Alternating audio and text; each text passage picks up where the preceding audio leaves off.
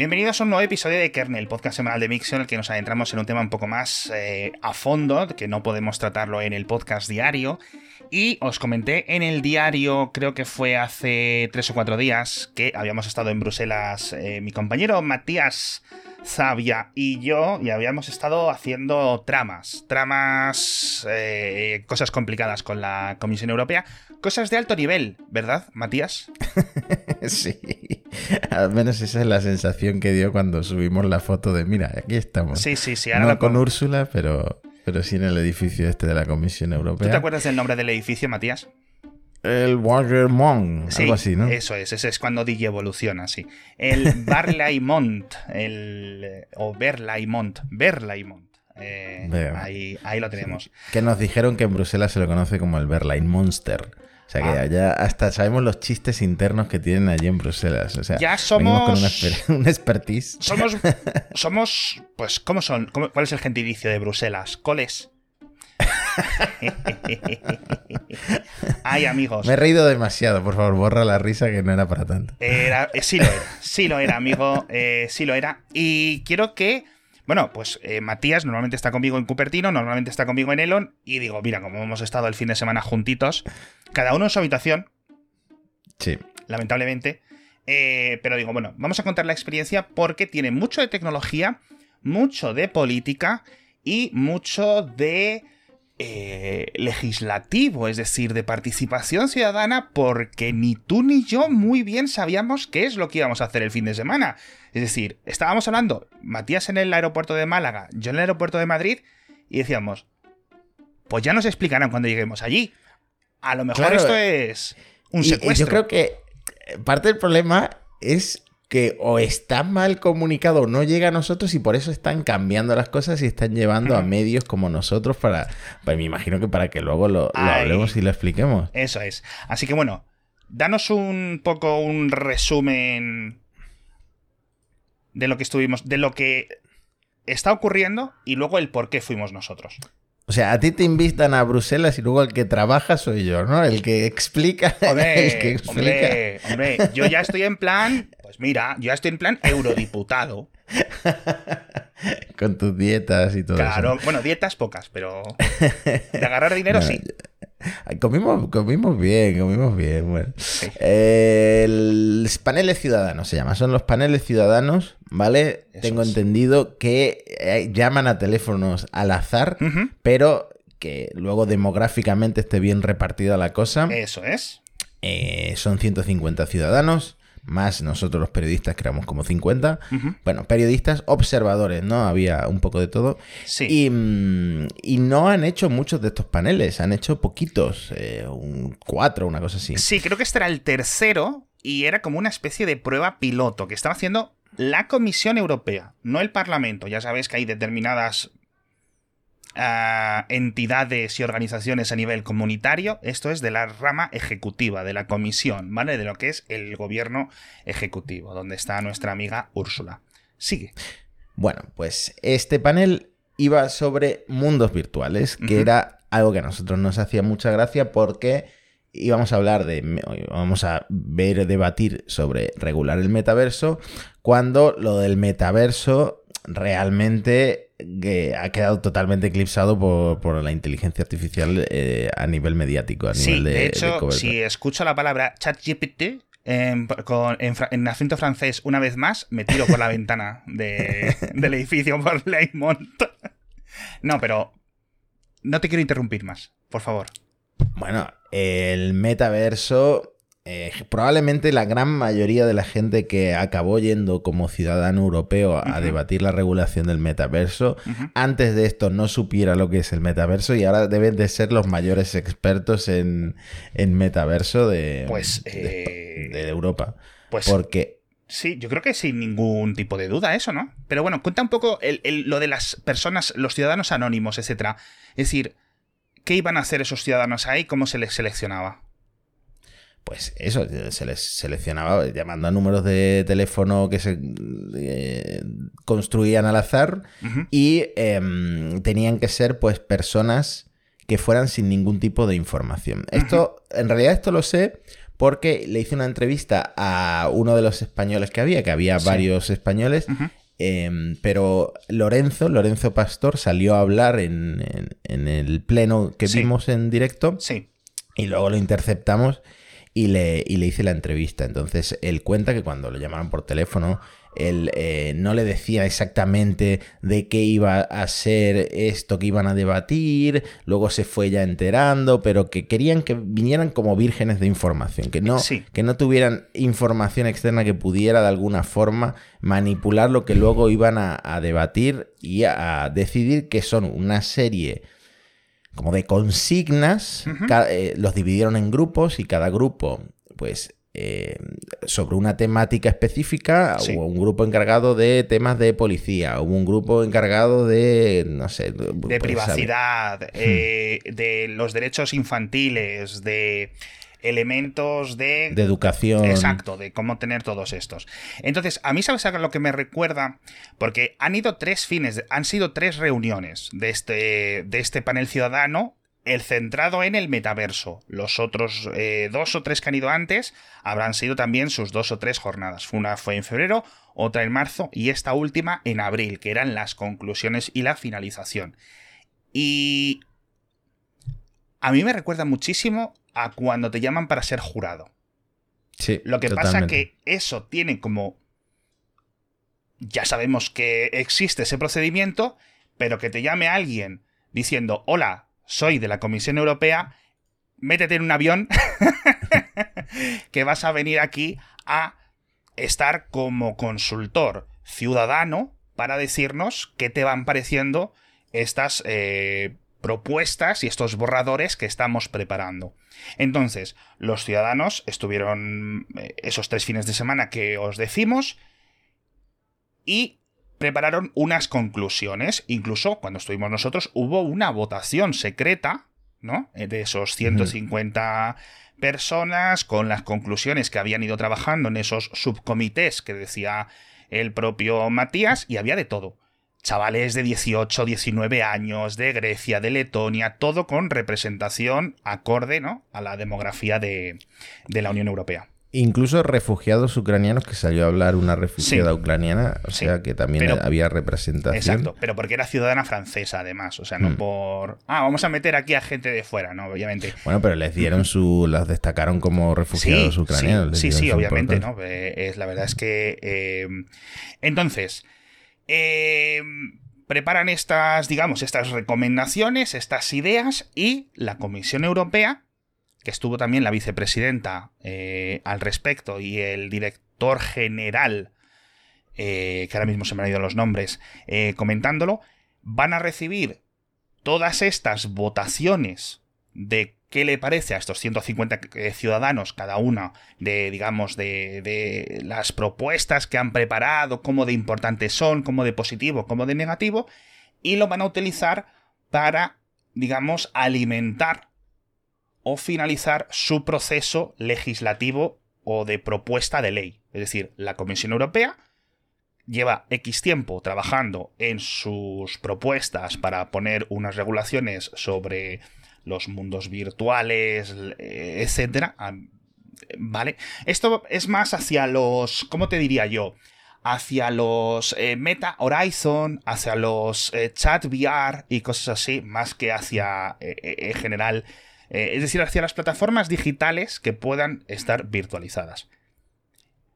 La Comisión Europea propondrá con sus expertos sus, eh, sus propuestas y luego el Parlamento Europeo lo continúa, lo debate, lo aprueba, puede haber varios procesos y entonces ya es cuando entraría.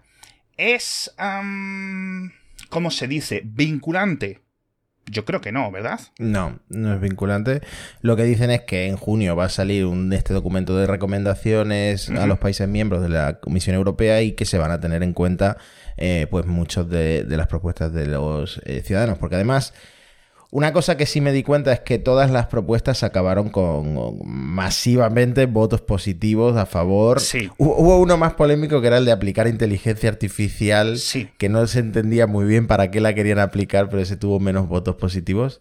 Y mm, hay de, había de todo. Había algunas que eran más obvias, en plan, necesita financiación por parte de, la Comisión Europea. Había otros que eran, eh, pues, por ejemplo, formar a los profesores para, para, que sepan usar estas herramientas, ¿no? A los maestros, a los profesores. Esta tuvo, pues, muchos, muchos votos positivos. Y luego había unas que te, que te sorprendía porque no, yo nunca había caído en que esto era una posibilidad, que hubo un grupo que propuso que para entrar a la, al metaverso, digamos, antes tuvieras que pasar por una habitación virtual. Sí. En el que, pues, por ejemplo, en las paredes, pues tengas que seleccionar, personalizar el metaverso a un nivel de privacidad en el que tú estés cómodo, estés de acuerdo. Entonces, pues mira, yo no quiero ceder estos datos, yo no quiero ceder estos otros. Antes de abrir una puerta, una puerta literal, o sea, una puerta virtual que tienes que abrir para acceder al metaverso, ¿no? Entonces salieron ideas chulas realmente. Esa idea me gustó mucho porque, aunque en principio choca, no deja de ser muy similar al panel de acepto las cookies para empezar a visitar esta web. Y es lo mismo.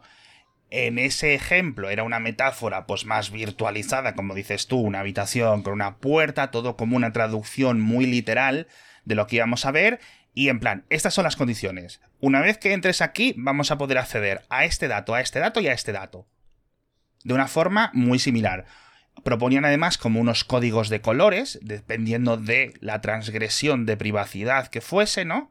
Y la verdad es que estaba muy chulo, y si no, pues no entrabas, listo. Es decir, ¿y qué tipo, pues, de, de, de mm, elementos podemos lograr ahora que hemos visto los graves problemas de la web actual, cuando vayamos a estos siguientes pasos, de nuevo, esto no tiene por qué ser siempre con gafas de realidad virtual o con hmm. cascos. Estamos hablando de conceptos mucho más amplios, ¿vale? Eh, pues pueden ser ideas muy chulas, la verdad. Por ejemplo, a nivel de geolocalización. Oye, con el Pokémon Go, tú vas escaneando y eso con la cámara va viendo a las otras personas. ¿Cómo regulas esa privacidad? ¿Cómo sabemos qué datos está enviando Niantic? No solo de tu posición, sino de las cosas que aparecen en la cámara. Porque una cosa es que aparezca un Pokémon ahí muy gracioso, jiji jaja, pero ¿y si los datos de detrás son importantes o hay alguien procesando esos datos a nivel de los servidores? No lo sabes. Todas estas cosas y, claro, se nota que aunque muchos de los eh, ciudadanos que fueron, y además lo decían, no tenían absolutamente ni idea, lo cual me parece estupendo, porque digamos vas con el cerebro virgen, sin tergiversar, ¿no? Eh, ni para un lado ni para otro, eh, proponían ideas mm, bastante novedosas, que es lo que, lo que mm. más me gustó. Y llegaban a, bastante profundidad, aunque las recomendaciones sean más generales, eran 23, ¿vale? Y se tocaban absolutamente todos los temas que quería tocar la comisión.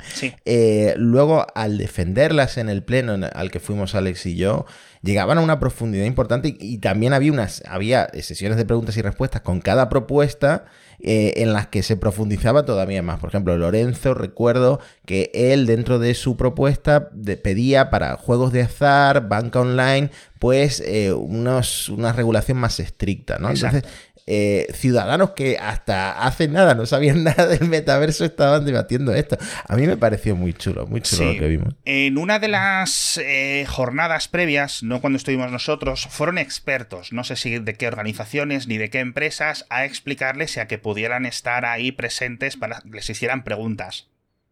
Si es cierto que algunos de estos ciudadanos se quejaron de que no tuvieron suficiente tiempo como para hacer las preguntas posibles, claro, obviamente, pues tienes ahí unos expertos, quieres sacar la mayor información de contexto de es posible, no es posible, lo que yo te voy a proponer es una locura o es infactible, ¿no? ¿Cómo se dice? Mm.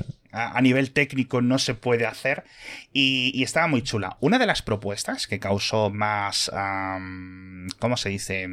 Más discusión fue el tema de la policía. Mm. Es decir, en un elemento virtualizado pues puede haber diferentes crímenes. Lo hemos visto, por ejemplo, en VRChat, en VRChat, que la gente se pone delante y te acosa y te molesta y no sé qué. Entonces, por ejemplo, en Horizon Worlds tienes como una burbuja de espacio personal y los otros personajes no pueden entrar para no bloquearte.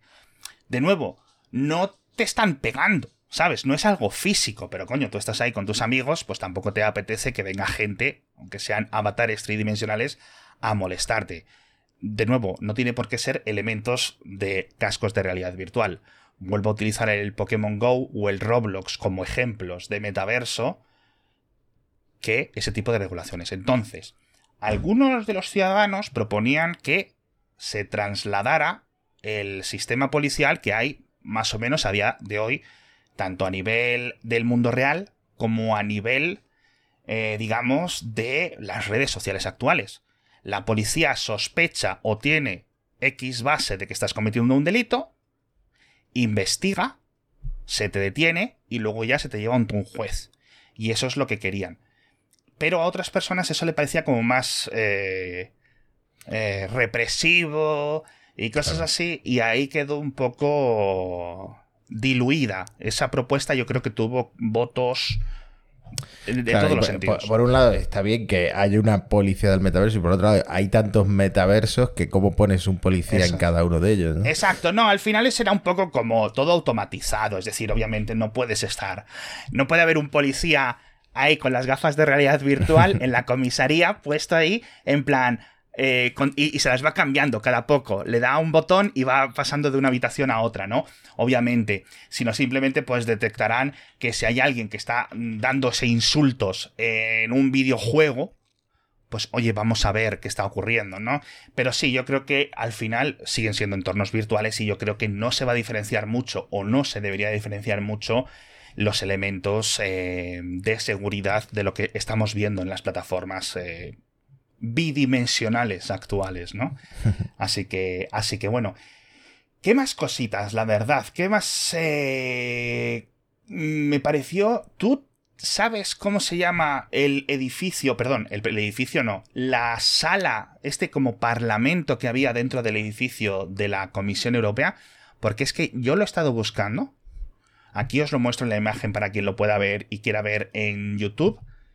Y a mí no me queda claro absolutamente cómo se llama esta, esta sala ni nada. No, no sé muy bien. ¿Está en el primer piso, en el segundo piso? ¿Esta sala de conferencias o está...? Hmm. No sé muy bien cómo comentarlo.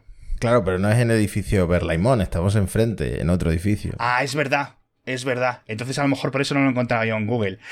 que está buscando casi hasta los planos. Digo, bueno, voy a parar porque de repente una IP buscando planos, edificio, Berlaimón. Va a decir, bueno. Podemos, podemos comentar un poco nuestra experiencia personal yendo allí, porque a mí una cosa que me impresionó eran. Eh, había en total 24 cabinas para traductores, aunque ah, en esa sesión solo hubiera 23 idiomas, y digo solo entre comillas, porque en cada cabina había tres traductores, tres intérpretes, mejor dicho, eh, haciendo absolutamente todas las, eh, pues las traducciones en tiempo real. Había algunos idiomas, que eran idiomas más pequeños, que sí tenían dos intérpretes, intérpretes pero el mínimo eran dos personas. Entonces, eh, el despliegue de intérpretes, que evidentemente en la Comisión Europea se vive a diario, eh, a mí me impresionó y estuve jugando durante horas con, cambiando de idiomas y mirando para atrás para ver quién era el intérprete que estaba hablando, ¿Ah, Porque además la cantidad de idiomas que manejan es, una locura. Y lo bien y, lo, y, lo, y lo bien que lo, que lo hacen, ¿no? O sea, es, gente, debe de ser de, estudiantes de interpretación y traducción e interpretación, debe ser, el sueño debe ser trabajar ahí. Sí, ¿no? Había una película de Nicole Kidman que iba de eso, ¿no? De hecho, que se, creo que se interpretaba, se llamaba así, La Intérprete, ¿no? Iba luego ahí de un thriller, etcétera. Pero sí que, claro, tienen que ser gente ya con una experiencia, porque es que la traducción era sin titubeos, sin nada. O sea, quiero decir, sin lag. Es decir, yo estaba escuchando a alguien hablando en inglés y me estaba llegando por el Bluetooth la señal en español de lo que me estaba. Y cambiaba la persona que estaba hablando y empezaba a hablar otra en inglés, en alemán o en francés y te lo seguía traduciendo a la misma paisana. No me quedé con su nombre, pero me quito el sombrero. Es lo que estábamos comentando tú. Ahí, en Bruselas, el que solo sabe tres idiomas debe ser el tonto de la ciudad. Porque es que es increíble. Es que es increíble. Ah, bueno, perdón, los taxistas. Los taxistas solo hablan francés. y van a 120 kilómetros por hora en, en, ciudad. Sí, sí, sí. Eh, señor taxista. Madre mía, madre mía. las 12 de la noche y parecía eso Bruselas Drift. Tenemos que Eh, decir que le ahorramos dinero público a la Comisión supuesto. Europea porque compartimos taxi, Sí. que Alex me esperó hasta las 11 de la noche en el Eso aeropuerto es, eso es. y, y compartimos taxi tanto a la ida como a la vuelta. Úrsula, me debes. ses- bueno, sete- ses- ses- ¿cuánto fue el taxi desde el, El aeropuerto? primero fue 60 euros. 60 euros, madre mía. Una locura. Así Y, que le hemos mm, ahorrado 60 euros de ida y 60 de vuelta porque hemos compartido taxi. Bueno, y ahora seguimos hablando de los mundos virtuales. Y comentabas tú el número de ciudadanos que habíamos eh, estado, que éramos 150. Pero tengo un número más importante para ti, Matías, amigo.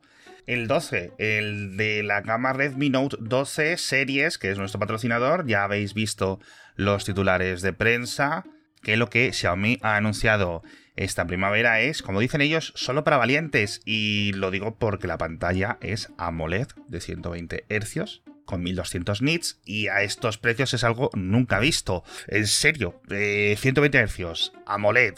No sé si hace falta que lo repita muchas veces, pero bueno, pantalla AMOLED de 120 Hz.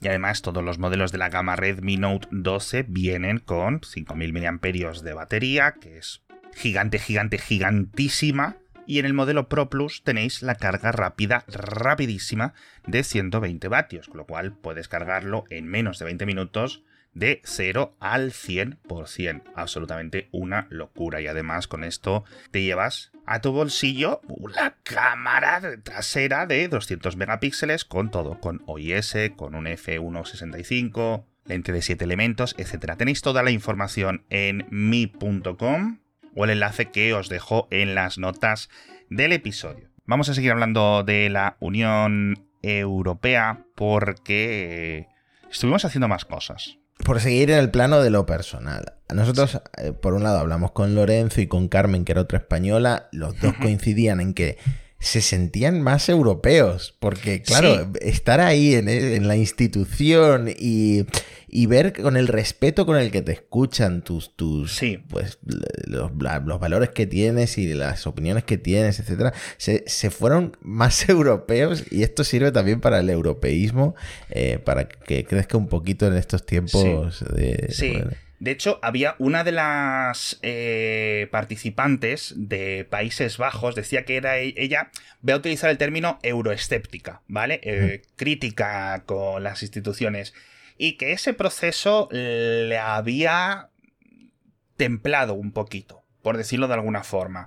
Con lo cual está muy bien, te sientes, al menos ellos, yo imagino que con, con jornada tras jornada tras jornada, debatiendo durante horas y horas y horas, y viendo que, aunque no es vinculante, sí es cierto que los políticos y los ayudantes y los miembros de los gabinetes de esos eh, eh, burócratas están prestándoles muchísima atención, porque de verdad que no es en plan, estaban ahí jugando al Candy Crush y haciendo los crucigramas, ¿no? Estaban realmente atentos a todo lo que proponían, proponiendo soluciones y, digamos, involucrados en, en todo el proceso. Y te- has visto los... em, como cuando te cuentan las democracias griegas y de las polis y cosas así, pues yo creo que muchas personas se sentían así un poco, claro, una en- un ente que regula la vida de 400 millones de personas se ve como muy lejano, ¿no? Entonces yo creo que esto puede estar chulo y me da pena que es cierto que son programas nuevos, pero que sean tan desconocidos. Fíjate que lo que te decíamos tú y yo hemos ido a verlo y hasta que no hemos vuelto no teníamos realmente un conocimiento de lo que estaba ocurriendo allí. Bueno, supongo que si ahora se hacen una cosa más Vox Populi, nosotros podremos decir, mira, esto lo iniciamos nosotros. El episodio de Kernel que lo inició todo. Llámame Úrsula. Que por cierto, no vimos a Úrsula primero porque cuando fuimos al edificio de la Comisión Europea era domingo, aunque bueno, Úrsula, pues, pues seguramente a lo mejor le dé por trabajar un domingo. Y porque Úrsula he visto que trabaja en, el- en la planta número 13. Y nosotros no, solo no es estuvimos- no es- En la, en la primera y en la primera planta y además, como me ha recordado todo otra, de otro edificio.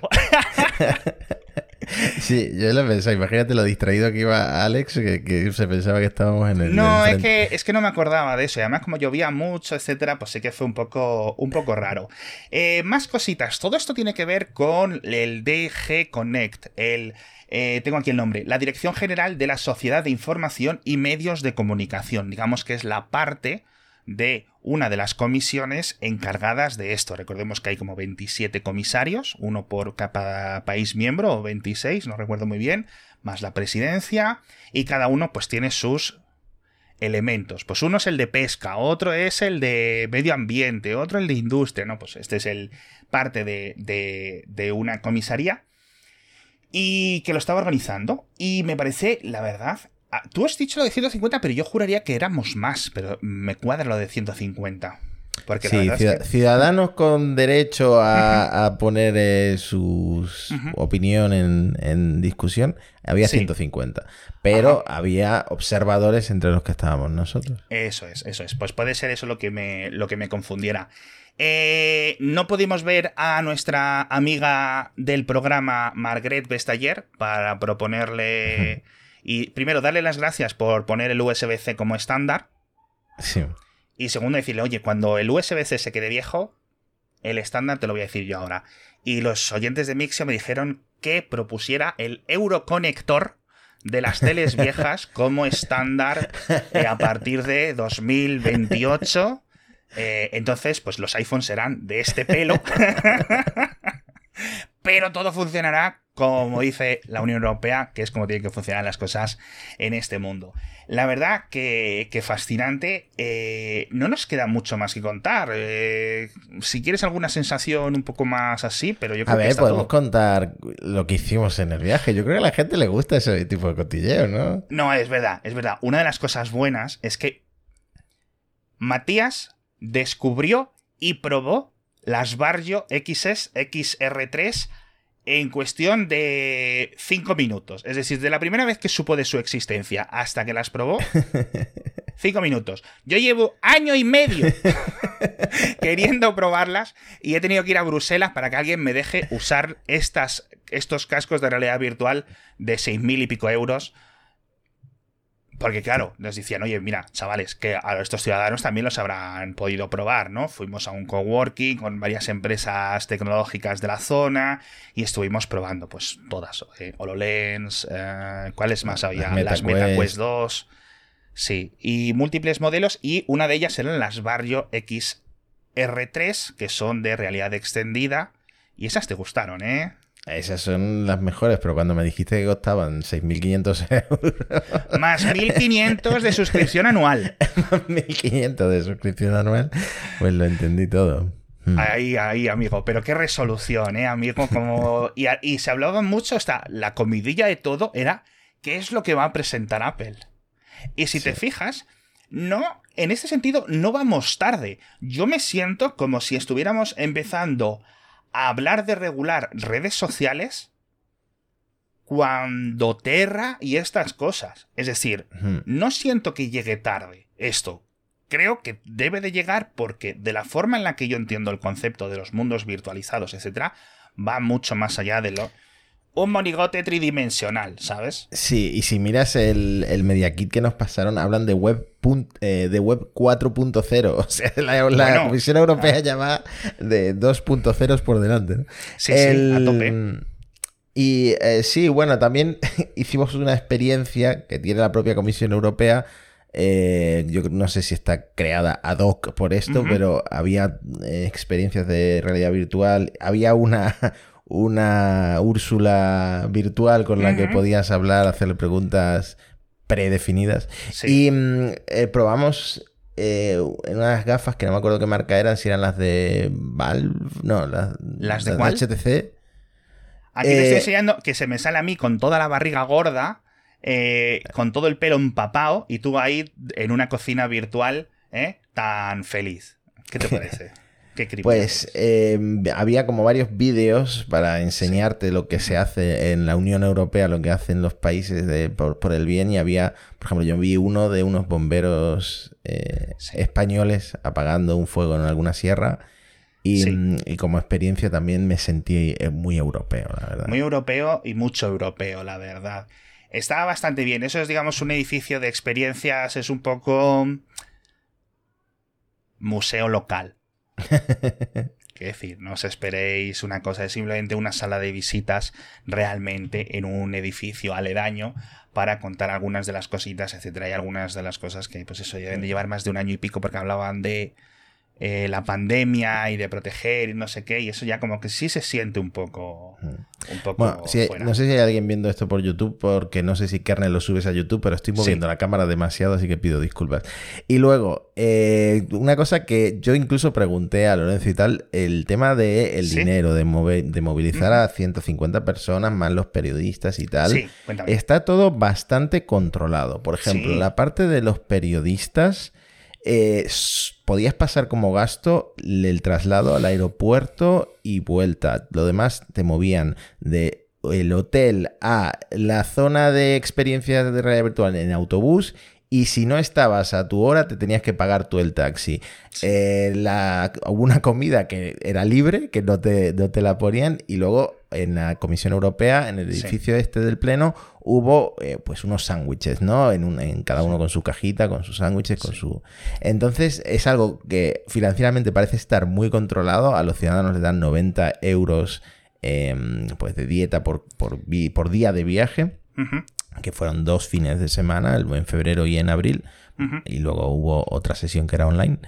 y, mm, y eso, que, bueno, yo creo que es un gasto, pero me parece que, muy ha servido. limitado, muy mm. limitado. Yo creo que es lo que se gastan en, en gasolina, en mover los coches un poquito, los eh, funcionarios. Sí es cierto que se sintió muy, es decir, Aquí nos lo tomábamos un poco más a broma porque ya sabéis que este programa es un poco más distendido, que si Úrsula llámame, que si hemos ahorrado un poco de dinero, pero sí es cierto que a las ocho y cuarto, ¿no? Estábamos en la parte, o sea, en, el lobby del hotel.